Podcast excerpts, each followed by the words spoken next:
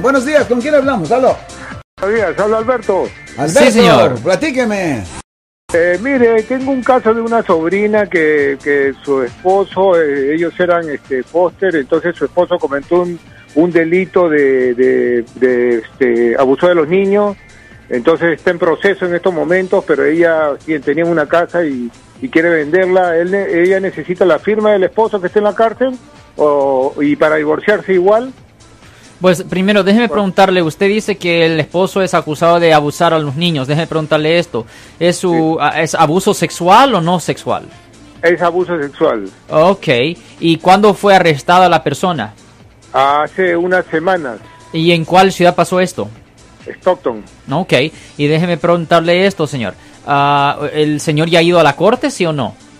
Eh, ha ido a la, se ha hecho el procedimiento, pero recién ha ido, va a ir a la corte el día 28. Ok, porque obviamente él es la persona que va a necesitar representación en este caso, porque él es la persona que es ah, acusado por haber cometido un delito.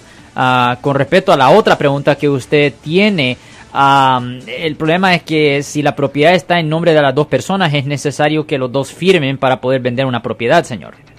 Así, así él, por ejemplo, si lo condenen porque le han puesto una fianza de 4 millones. Ya, no, yo entonces, entiendo eso. eh, eh, entonces, este, así lo condenen, tienen que firmar para vender la casa. Eh, Sí, porque si el nombre, eh, si la propiedad está en nombre de él o parcialmente el nombre de él, sí, tiene que firmar él, absolutamente. Ay, ay, ay.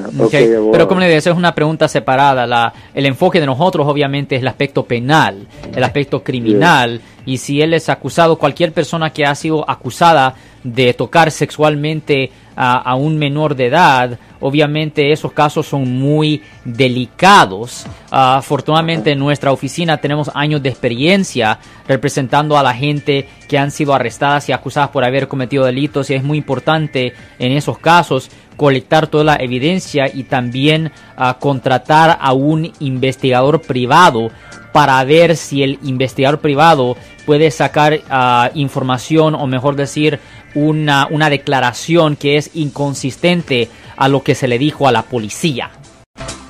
Ah, ok. Ah, este, muy bien, abogado. En su número, bueno, usted lo está mencionando Sí, ahí, ¿no? definitivamente el nuevo teléfono de nuestra oficina es el 1-800-530-1800. De nuevo, 1-800-530-1800, señor.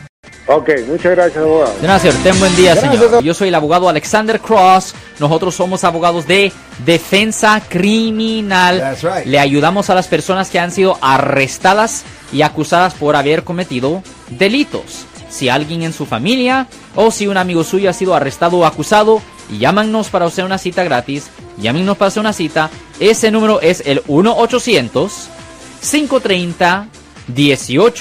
800 530 1800. Estamos aquí en toda la área de la Bahía.